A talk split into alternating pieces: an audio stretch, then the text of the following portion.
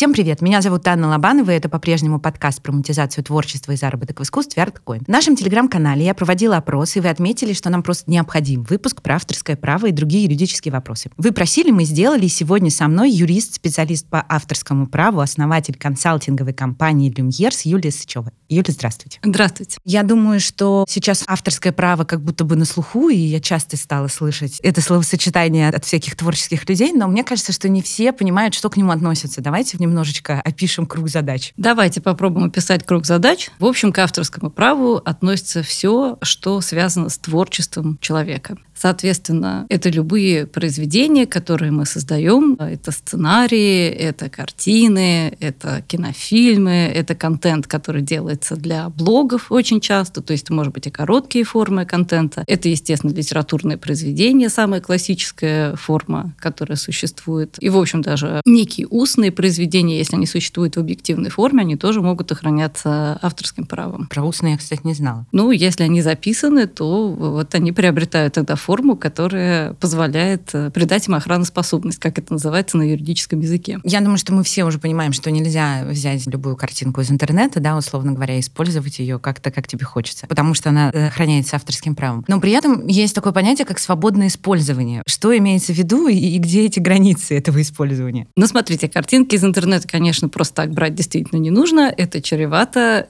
могут быть какие-то претензии, иногда очень большие претензии, большие проблемы. Свободное использование действительно тоже существует. Есть несколько видов свободного использования. Во-первых, свободное использование – это тогда, когда автор разрешает свободно использовать свое произведение. Это его право, он может это разрешить, но об этом нужно где-то узнать. Соответственно, узнать об этом можно, если вы, допустим, берете картинку на каком-нибудь стойке, то там должна быть отметка, должно быть пользовательское соглашение, что лицензия открытая, и как именно разрешается использовать произведение. То есть, э, на самом деле, не обязательно говорит, э, что вы можете использовать его как угодно. Он может определить какие-то способы использования, и вы должны об этом узнать и использовать только этими способами. Это получается свободно и бесплатно. Плюс есть разрешенные законом способы использовать произведения, охраняющиеся произведения. Мы сейчас не говорим об общественном достоянии. Это, например, цитирование в целях и в объеме, оправданном, собственно говоря, целью этого цитирования. То есть это для научных работ, для просветительской деятельности и так далее. Цитирование вообще достаточно сложная тема. Это трудно обычно понять так при первом взгляде, но нужно всегда понимать, что если у вас стоит какая-то цель коммерческого использования, любая цель коммерческого использования, даже если она очень благородная, даже если она не прямая, это не вырисовывается прямо из вашего использования, но тем не менее где-то там на заднем фоне имеет место быть, то тогда это уже не будет как бы оправдан цитированием и не будет свободным использованием. И все же нужно получить разрешение. Вообще общая рекомендация разрешение получать всегда. Такой вопрос. Мы, например, сейчас с вами пишем интервью. И я, соответственно, его потом опубликую в общий доступ. Я на нем не зарабатываю. Все, кто будут слушать его, будут слушать бесплатно, платить за него будет не надо. Можно ли это отнести к свободному использованию? Или все же мне нужно ваше официальное разрешение, что я использую это интервью? Во-первых, я уже, считайте, дала вам свое разрешение, потому что я в нем участвую. Это называется в юриспруденции конклюдентные действия. То есть как бы я дала свое согласие. Во-вторых, мы сейчас с вами, конкретно я, не создаю никакого объекта авторского права, потому что мое интервью — это не творческий процесс. То есть я рассказываю вам действительно с профессиональной точки зрения ну, достаточно общеизвестные сведения, которые люди могут почерпнуть и из других источников. И, собственно, ну да, конечно, я придаю какую-то свою форму своему высказыванию, но на самом деле не настолько оригинально оригинальную, чтобы это становилось творчеством. Спросила, почему? Потому что довольно часто встречаю как раз темы и вопросы на тему того, что делать интервью. То есть они охраняются этим авторским правом или нет? Это зависит от того, какое интервью. Иногда, да, они могут охраняться авторским правом. Это тоже один из объектов. И на самом деле и здесь охраняется авторским правом не только то, что вам говорит интервьюируемый, но и ваши вопросы, и ваша композиция этого интервью. Это зависит от его сложности и так далее. По большей части, да, интервью охраняется охраняются авторским правом и таким вот являются своего рода произведением. А на что авторское право не распространяется? Вот, например, я немножечко разбираюсь в теме кино и знаю, что идеи у нас не охраняются авторским правом. Это вечная боль начинающих сценаристов. Они всегда боятся, что у них украдут идею, потому что она не охраняется авторским правом. И нужно что-то более серьезное расписанное. Синопсис или сценарий охраняется уже авторским правом. Какие еще такие примеры есть? Действительно, идеи не охраняются авторским правом, не охраняются авторским правом сюжета, не охраняются охраняются авторским правом концепции. Авторское право охраняет форму художественного произведения, а не его содержание как таковое. Потому что, как известно, в мире вообще существует всего семь сюжетов, и насчет идей тоже иногда нам кажется, что у нас есть идея, она очень оригинальная, она своя, и вообще это что-то такое, что нужно непременно охранять и на чем нужно заработать. Но на самом деле это не всегда так. То есть если мы, допустим, сейчас скажем, что а давайте снимем комедию, где будут играть какие-нибудь знаменитости, действие будет происходить на космодроме, нам может предъявить претензию создатели, например, людей в черном. Потому что, в общем, эту идею уже кто-то когда-то реализовал. На самом деле это происходит практически со всеми идеями. То есть идеи по-настоящему оригинальных, без дальнейшей детализации, без, вот как вы сказали, расписывания чего-то более подробного, без раскрытия характеров и придания формы, ну, охраняемых практически не бывают, они все являются более-менее повторением уже сказанного. Мы живем в такую постмодернистскую эпоху, когда, в принципе, трудно создать что-то прямо абсолютно с нуля. То есть, условно говоря, развивая вашу идею, если мы скажем, что это на космодроме в России, и что туда попадают врачи, которым надо лететь в космос, чтобы спасать космонавтов, это уже более конкретная идея, которая будет защищаться, да? И мы знаем этот фильм. Нет,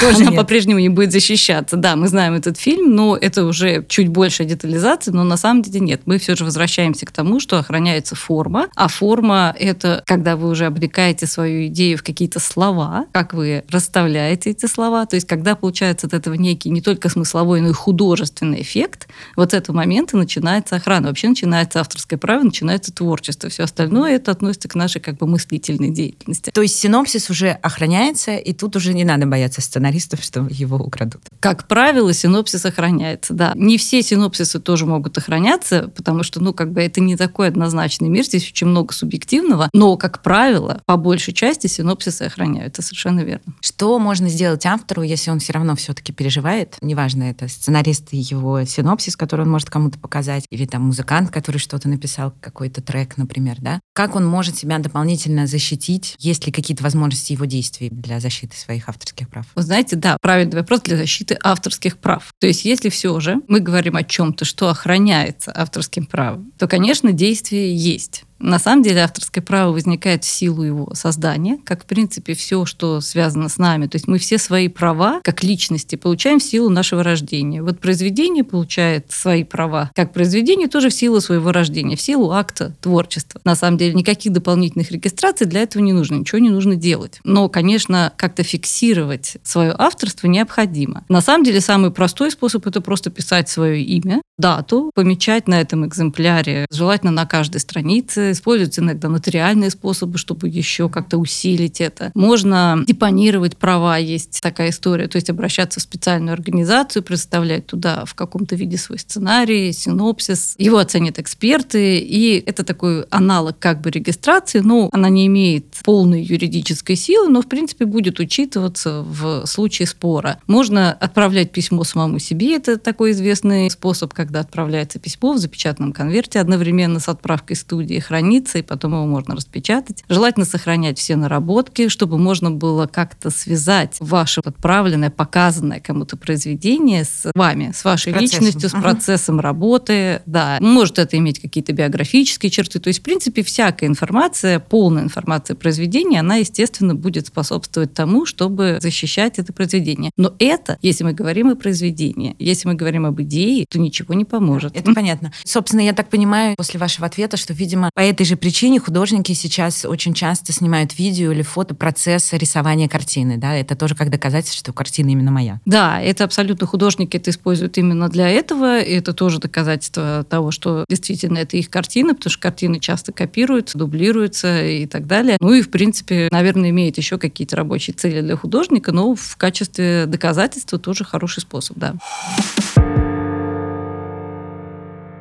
Раз мы говорим, что авторское право появляется само по себе, то зачем тогда люди делают сертификаты специальные, товарные знаки регистрируют и так далее? Это чтобы доказать подлинность произведения, получается? Нет, это никак не связано с произведениями. Давайте разделим. Товарные знаки – это совершенно другое. Товарные знаки вообще созданы для того, чтобы маркировать ваши товары и услуги в мире оборота вещей, скажем так, в прагматическом мире, где, например, вы можете в качестве товарного знака зарегистрировать слово молоко. Не для молока, потому что иначе тогда мы лишимся права употреблять это общеупотребимое на самом деле слово в отношении того самого. Но, например, для ваты, пожалуйста, можно зарегистрировать, если оно свободно. То есть вот будет такая вата под маркой молоко. То есть это создано для того, чтобы идентифицировать товар или идентифицировать услугу, чтобы другие люди, потребители, условно, могли отличать одну марку от другой. Товарные знаки вообще никак не связаны с творчеством. То есть эти слова или логотипы, ну, иногда они могут быть выполнены очень красиво и оригинально, и, например, даже стать одновременно объектом авторского права, если кто-то вложил туда свою художественную мысль. Но в целом это не обязательно. То есть это совершенно обычные слова и их сочетания. И поэтому они регистрируются, потому что нет никакого другого способа их э, защитить. И, собственно говоря, есть реестр, в котором ведутся товарные знаки. Они привязываются к определенным категориям товара. И там все зависит от приоритета того, кто первым подал этот товарный знак, кто первым получил регистрацию, тот, собственно говоря, и может его использовать. Это если очень упростить. А вот сертификаты. У меня, например, есть картина художника современного, и на обратной ее стороне есть сертификат у этой картины. Я так понимаю, это доказательство подлинности, видимо, да, что это картина да. этого художника и так далее. Но смотрите, свидетельство в отношении товарных знаков, это называется свидетельство. Их выдает патентное ведомство. Это делается не для того, чтобы доказать подлинность, а для того, чтобы доказать факт регистрации. То есть именно начало и объем охраны этого товарного знака. Если мы говорим о товарных знаках. Если мы говорим о картинах, то действительно сертификаты выдаются как сертификат подлинности, потому что, собственно, в художественном мире есть очень большая проблема подделок. Как известно, копируют очень известные работы. Как известно, большие аукционные дома, вполне уважаемые, с хорошей репутацией, иногда эти работы продают, потому что это очень серый рынок, там много таких лакун, много неясностей, и провинанс не всегда возможно доказать. Поэтому, естественно, те арт-дилеры, которые работают сейчас, они прилагают максимум усилий для того, чтобы дать вам сертификат подлинности и для того, чтобы вы были уверены, что вы не просто так заплатили свои деньги, дальше могли коммерциализировать приобретенную вами картину. Угу. Можно ли передать авторство или авторское право кому-то другому? Это возможно? Смотрите, авторство передать невозможно. Это неотъемлемая часть личности, так же, как ваше имя. Собственно говоря, это вот вы. И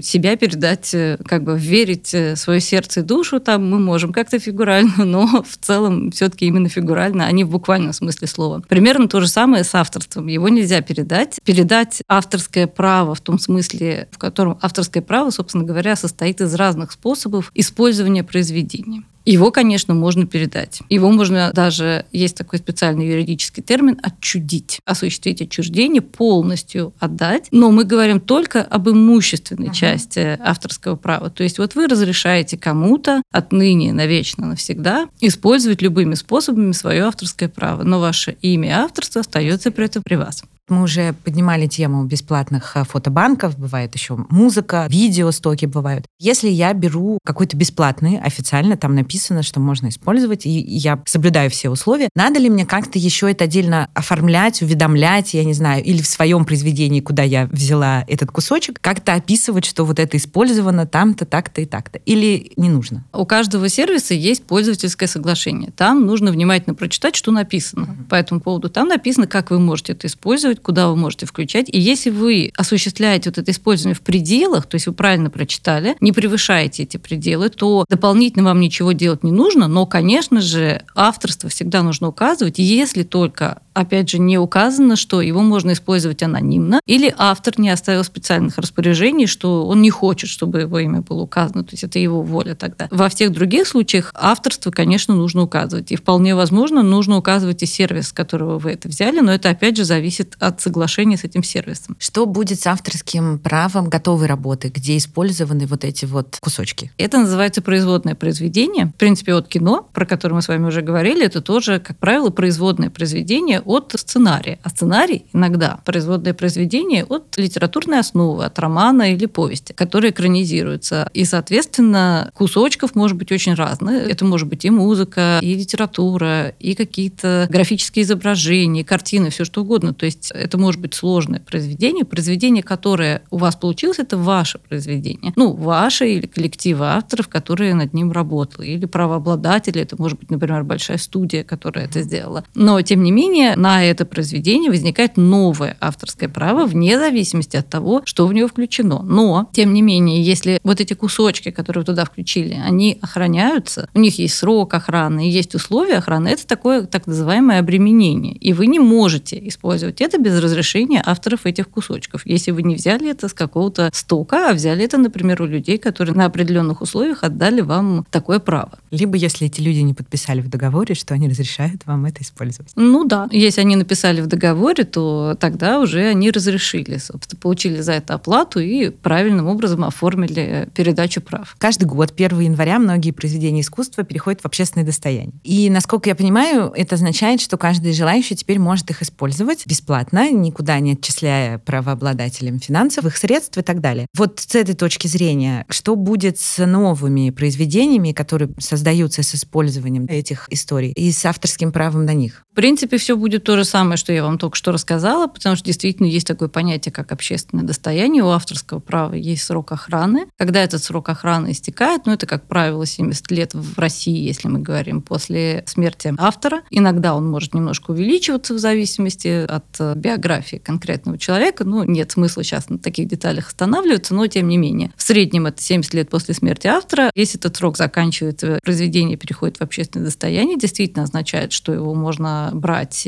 не спрашивать больше разрешения какого-то специального, не платить за это, не оговаривать способы использования. Произведение, которое создается, всегда на новое произведение возникает новое авторское право. То, что в него вложено, ну то есть если вы вложили в него очень большой процент произведений, которые находятся в общественном достоянии, вы должны понимать, что, соответственно, вот ваше произведение будет охраняться, но вот те кусочки, которые вы туда интегрировали, по-прежнему не будут охраняться. И если вы думаете, что как бы покрыв это своим произведением, вы, в общем, как бы завладели неким авторским правом на вот это предыдущее. Нет, конечно, так это не будет. И, собственно, если вы заинтересованы, надо, значит, как-то перерабатывать, то есть использовать это, может быть, как вдохновение, а не как прямую цитату или составную часть. Я знаю, что за рубежом большая практика с использованием такого общественного достояния, они всегда стараются переосмыслять в других жанрах, если мы говорим про кино, совсем другие концепции. То есть они, например, могут взять, ну, у них комиксы очень популярны, да, персонажа комикса, например, который стал общественным достоянием, и вообще что-то совершенно другое с ним начинать придумать. Я так понимаю, что это как раз вот для этой цели, да? Да, это для этой цели. Конкретно, допустим, в этой ситуации будет, что есть, допустим, одна компания или там одна студия, которая переосмыслила это одним образом, но она не может запретить другой студии переосмыслить это другим образом. То есть может появиться масса вариантов, основанных на, допустим, одном и том же персонаже или какой-то локации в сюжете. Я так думаю, что нас всех сейчас ждет история про Микки Мауса, потому что он вот с этого января стал общественным достоянием. Ну, не он, а только его первоначальное изображение. Да, это «Пароходик Вилли» был самый первый мультик «Стимбоут Вилли», который нарисовал сам, собственно, Волт Дисней. И именно этот Микки Маус перешел в общественное достояние. А Микки Маус и последующие вариации, уже перерисованные, они по-прежнему охраняются авторским правом. Получается, каждый новый комикс, или в нашем случае, ну, у нас вообще тоже сейчас есть комиксы, да, какие-то изображения художников, иллюстрации, каждое следующее — это новое опять авторское право, новый срок, вообще все по новой. Безусловно. Даже если это один и тот же герой, я не знаю, богатырь какой-нибудь наш русский, например. Конечно. Потом, понимаете, вот если, допустим, русский богатырь, и есть 10 человек, им может быть предложено создать свой образ этого русского богатыря. Все 10 человек выполнят его по-разному, и у каждого возникнет авторское право на это, потому что, собственно, в этом и прелесть творчества, и прелесть вообще жизни человека, что мы не повторяем друг друга, и наше творчество не повторяет друг друга. Вопрос, который сейчас очень многих волнует, это нейросети, конечно же. И что происходит с авторским правом там? Очень много областей сейчас задействовано. Недавно я знаю, что писательница получила премию за свой роман и сообщила, что часть романа написана с помощью нейросети. И как бы все на это нормально отреагировали. Не было возмущений на тему авторского права, премии и всего остального. Такое ощущение, что мир как бы к этому уже готов, к этому использованию. Но вот если идти с точки зрения юридической, что с авторскими правами? Допустим, хорошо, здесь все-таки часть часть романа. А если, допустим, я с помощью нейросети нарисовала какие-нибудь картинки, или сейчас еще нейросети видео могут делать, вот что там с авторским правом будет? Ответы на эти вопросы сейчас э, ищет весь мир. То есть не то, чтобы я могла вам сейчас ответить так однозначно, но я давайте обрисую вам общую канву. С писательницей, конечно, вышел большой конфуз у уважаемого жюри японской премии. И там, в общем, возникает два вопроса. Ее, конечно, можно было бы наказать, но это зависит от того, какие были условия у этого конкурса. То есть можно или нельзя было использовать сеть. И и так далее. Извините, перебью. Мне кажется, что сейчас пока не готовы все организаторы. Мне кажется, у всех просто этот вопрос вообще не прописан. Вот. А пора прописывать.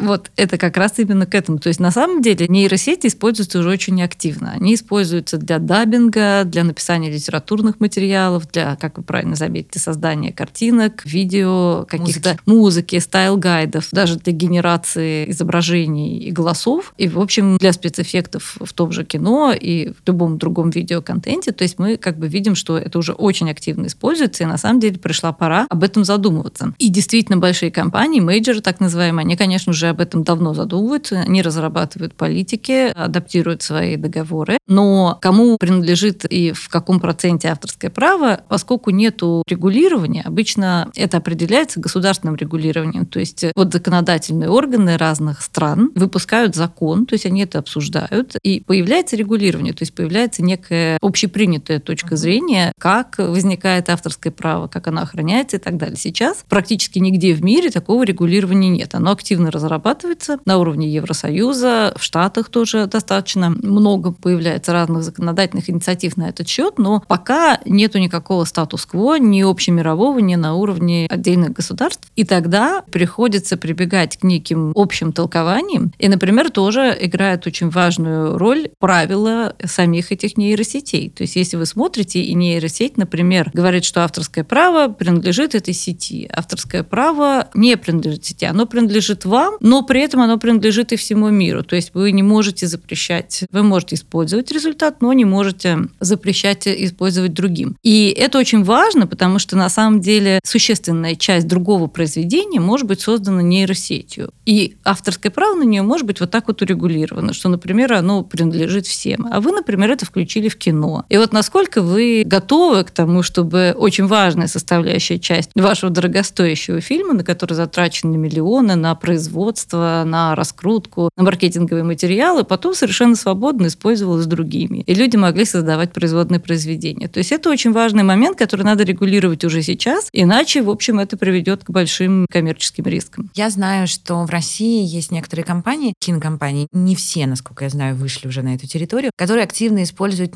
нейросети при создании постеров, в общем, промо всяких материалов. То есть то, что не касается конкретного произведения, не страшно, да, что были проблемы, но вокруг. Также я читала про то, что вот один сериал, который сейчас снимается, мы не видели пока результата, не знаю, как это получится, они разрабатывали концепты костюмов и художественных локаций с помощью нейросетей. Ну, то есть именно концепты, а создавали потом все равно люди. Таким образом, получается, я подозреваю, это как раз сделано для того, чтобы авторские права сохранить. Да, то есть это комбинация человеческого труда и труда нейросети. И, конечно, так делать можно, но это все равно нуждается в неком алгоритме. Для того, чтобы избежать рисков, нужно понимать, какие нейросети использовались, в каком объеме и как. И нужно предусматривать очень четко на всех этапах производства, что можно, а что нельзя, заключая договоры со всеми участниками. Потому что, ну вот представьте себе, сценарист, тоже не спросив, как японская писательница, использовал нейросети. Вы даже об этом не подозреваете. А вот чтобы подозревать, нужно с ним заключить соответствующий договор, в котором нужно как бы, чтобы он понимал меру своей ответственности за то, что он делает. Ну, то есть, как сейчас у нас прописывается в договорах, что этот автор обязуется, что это произведение написано им, и третьи лица не будут претендовать. Вот так же, видимо, надо сделать строчку про нейросеть. Ну да, я бы, конечно, сказала, что более развернутый, чем строчку, да, потому что сейчас это сложно, да, достаточно, и ну, требует некоего аудита внутреннего в работе компании, если вообще используется это активно. Но да, ход мыслей правильный. А как мы можем проверить? Ну, то есть алгоритм действий. Я понимаю, что если третьи лица принимали участие в написании сценария, допустим, неважно, книги, да, все что угодно, они, скорее всего, придут и скажут, мы вот тут работали, мы хотим авторского права, денег и каких-то еще плюшек. Но нейросеть же не придет, как мы будем проверять? Во-первых, кстати, прийти может и нейросеть, потому что нейросеть, она же ведь не то, чтобы сама по себе родилась где-то в онлайне и не ведает родства, нет, она прекрасно кому-то принадлежит. То есть это такая же история, как правило, бизнес-история, кроме рвения технического прогресса, да, компании, конечно, делают это не случайно, с прицелом на будущее для того, чтобы использовать эти технологии. Поэтому может прийти нейросеть. Тут есть масса вариантов, как может развиваться сценарий. А вот если я как заказчик, я могу как-то проверить это? Проверить это можно, во-первых, мануально, то есть просто обязав своих подрядчиков раскрывать свои источники и как-то координируя взаимодействие с ними по поводу использования нейросетей. Это такой самый очевидный способ. И, конечно, они должны нести какую-то ответственность, если вдруг что-то пойдет не так. Потому что, кроме того, что вопросов авторского права, есть и масса других вопросов с нейросетями о том, что, например, она может заимствовать чье-то авторское право. Она может научиться на каком-то охраняемом произведении и, например, случайно включить его в состав того, что она сделала. И тогда много кто придет на самом деле. И главное, что виноват это будете только вы, а никак не нейросеть, потому что она действительно не виновата. И это на самом деле большой вопрос. Ну и сейчас уже, конечно, разрабатываются различные инструменты. В Соединенных Штатах они уже используются. Не знаю, как Европа, Россия, возможно, тоже, которые позволяют обнаружить искусственный интеллект в работе и более-менее его идентифицировать. Я думаю, что это направление тоже будет развиваться, потому что понятно, что люди будут использовать нейросети, это ускоряет работу, это в чем-то ее совершенствует. С некоторыми задачами нейросети справляются лучше человека. Знаю еще, что современные художники часто свои работы дорабатывают с помощью нейросетей. То есть концепт изначально их, идеи их, а нейросети помогают им воплотить. И вот тут у меня вопрос, потому что, учитывая, что идеи у нас не и концепты не облагаются авторским правом, получается, что тогда такие работы не будут облагаться авторским правом? Ну, вполне возможно, что действительно и так. Это, конечно, очень сильно зависит от того, каким образом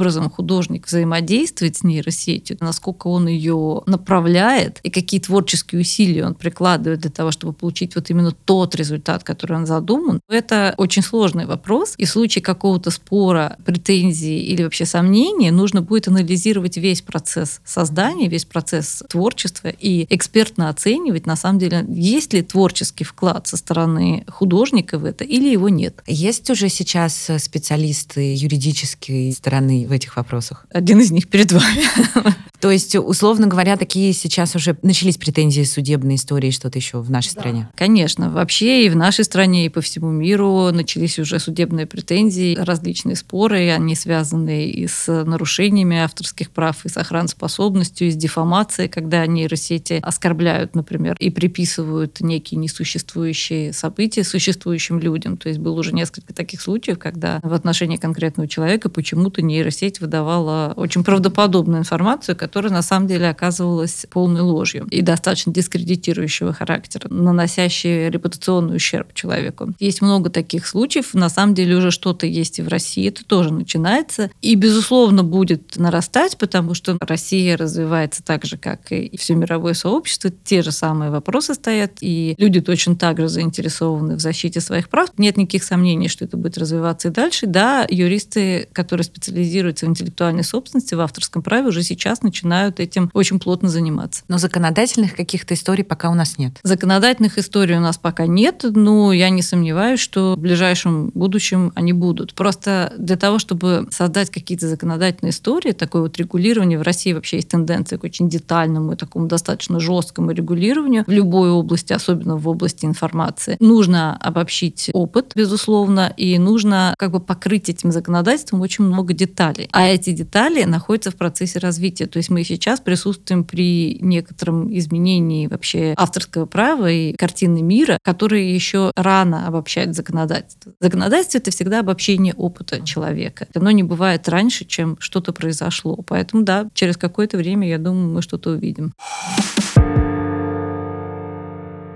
А что бы вы посоветовали творцам любых направлений, художники, писатели, режиссеры, сценаристы, кто-то еще, если они как раз планируют в своем творчестве как-либо использовать нейросети? Видимо, наверное, сходить проконсультироваться у юриста, я так подозреваю. Конечно, это вообще никогда не лишнее. Я, в принципе, советую творцам не быть только творцами, потому что есть некая прагматическая сторона жизни, которая на самом деле интересует творцов, могу сказать по опыту. И не стоит ее игнорировать и на этапе создания произведения. Это правда. Но, кроме всего прочего, можно, конечно, попробовать и самостоятельно разобраться. То есть, если они используют нейросети, нейросети — это тоже сервисы своего рода, да, так, ну, упростим. У них есть пользовательские соглашения, опять же. Их нужно тоже внимательно читать. Да, занятие скучное и такое требующее времени, но не бесполезное, потому что можно, по крайней мере, понять примерно, что будет с результатом, кому вообще он принадлежит, и избежать каких-то ошибок ошибок на очень начальном этапе. Давайте, наверное, подведем итог. Три важных совета, на ваш взгляд, дадим нашим слушателям. Они у нас все занимаются темолидными творческими направлениями. Что им с точки зрения соблюдения авторских прав хорошо бы помнить? Я думаю, что с точки зрения соблюдения авторских прав хорошо помнить, что, во-первых, надо всегда не забывать о своем авторстве и прилагать какие-то усилия для того, чтобы оставить его следы. Можно делать это без фанатизма, скажем так, но какие-то пассивные действия, как, например, писать свое имя, оставлять черновики, оставлять наработки и каким-то образом фиксировать процесс своего творчества, даже публиковать в соцсетях, рассказывать друзьям, то есть создавать какое-то информационное поле вокруг этого, это важно и помогает в процессе доказывания, если произошла какая-то неприятная ситуация и что-то украли. Во-вторых, очень важный совет, который я хотела бы дать вообще всем, в том числе творцам, уважать чужое авторское право. Потому что есть такая извечная проблема, что когда человек что-то создает сам, к своему праву он относится с большим трепетом и уважением, что в целом понятно. При этом почему-то ему кажется, что все то, что делали до него, оно как бы чуть меньше заслуживает трепета и уважения. Это не так. Не только из морально-этических соображений, но и из чисто практических, потому что на самом деле, если вы берете что-то, что принадлежит кому-то другому, то вот этот кто-то другой может прийти с претензиями, и эти претензии могут быть самого разного характера. Это может быть и денежные претензии, это может быть остановка использования результата вашей работы, например. То есть когда просто запрещают какое-то произведение, и все, ничего больше с ним нельзя сделать, не только монетизировать, но и как-то, да, просто любить его или леять. Это тоже очень такая важная часть. Ну и третье, что бы я посоветовала, я бы посоветовала всегда, в принципе, не игнорировать действительно прагматическую юридическую часть вопроса, читать договоры. Очень важно читать договоры. Очень важно на этапе заключения договора понимать не только, что хотят от вас, но и что хотите вы, потому что это важно. Это сделка. Любая передача прав — это всегда сделка, и, в принципе, обе стороны вправе заявлять какие-то свои требования и пожелания. И очень важно, чтобы это оставалось не только в теории, там, где-то в мыслях, а, в принципе, ложилось на бумагу в ясной форме, которую понимают обе стороны, и в состоянии это исполнять. Ну и также читать пользовательские соглашения. Это тоже договоры. Договоры с платформами, с соцсетями, со стриминговыми платформами. Тоже очень важно, потому что, собственно говоря, это те правила, которые нужно соблюдать, и от их соблюдения зависит успех. Вопрос, который сейчас во время вашего ответа у меня возник. Мы в современном мире потребляем очень много информации. Видим, слышим и так далее. И мне кажется, никто не застрахован от того, что мы можем использовать что-то, сами того не подозревая. Я не знаю, как это правильно назвать непроизвольное цитирование, я бы это назвала, как это называется юридически, я не знаю. Что делать в этом случае? То есть если вдруг выясняется после, видимо, наверное, обнародования, это только может выясниться, ну, потому что автор сам не подозревал, да, что он заимствовал что-то. Вот в этом случае что будет с авторским правом и что про это думает юриспруденция? Вы знаете, я думаю, маловероятно, что такое может быть, потому Нет, что... я не имею в виду прям целиком копию, но какой-то узнаваемый визуальный, может быть, образ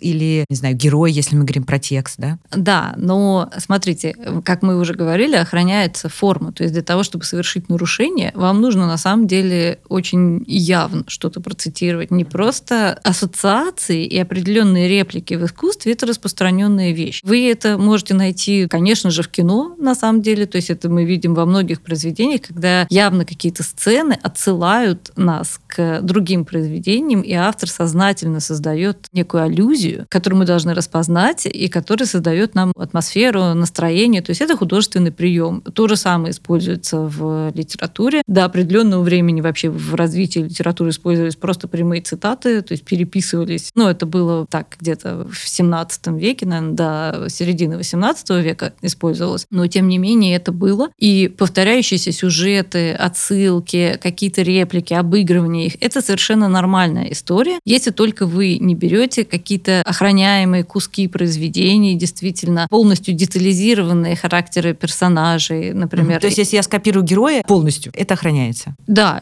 конечно. Герои, персонажи произведения охраняются. часть произведения, которая отделима, и она охраняется. То есть, если вы скопируете туда, но это будет вряд ли что-то бессознательное и вряд ли это да. художественное обыгрывание. Да, это скорее будет уже такое прямое использование, да. То есть, граница, получается, там проходит, где проходят, собственно, объекты авторского права. Таким образом, нам просто надо, видимо, не полениться и выяснить, какие именно части авторским правом охраняются. Да, авторским правом охраняются многие части. Кстати, можно действительно дать творцам совет насчет крылатых выражений, так называемых, или, например, часто используемых цитат, которые вот мы привыкли, и нам кажется, что они такие общеизвестные. Но вот эти самые цитаты вполне могут на самом деле охраняться авторским правом. И всегда, когда используется какая-то такая вещь, будь то литература, сценарий, синопсис или, например, в кино где-то каким-то образом, всегда нужно проверять, не охраняется ли она. Названия произведения охраняются тоже не все, но по большей части, когда они обладают достаточной оригинальностью. Ну, например, чтобы вы понимали, о чем я говорю, есть, допустим, «мой дадыр». Вот слово «мой дадыр», которое кажется нам сейчас э, общеупотребимым, мы даже можем в супермаркете обнаружить некий «мой дадыр», которым будет ценник и так далее. Это на самом деле оригинальное слово, которое придумал Корней Иванович Чуковский, составив его из трех слов. И до того, как он написал эту сказку, его не существовало.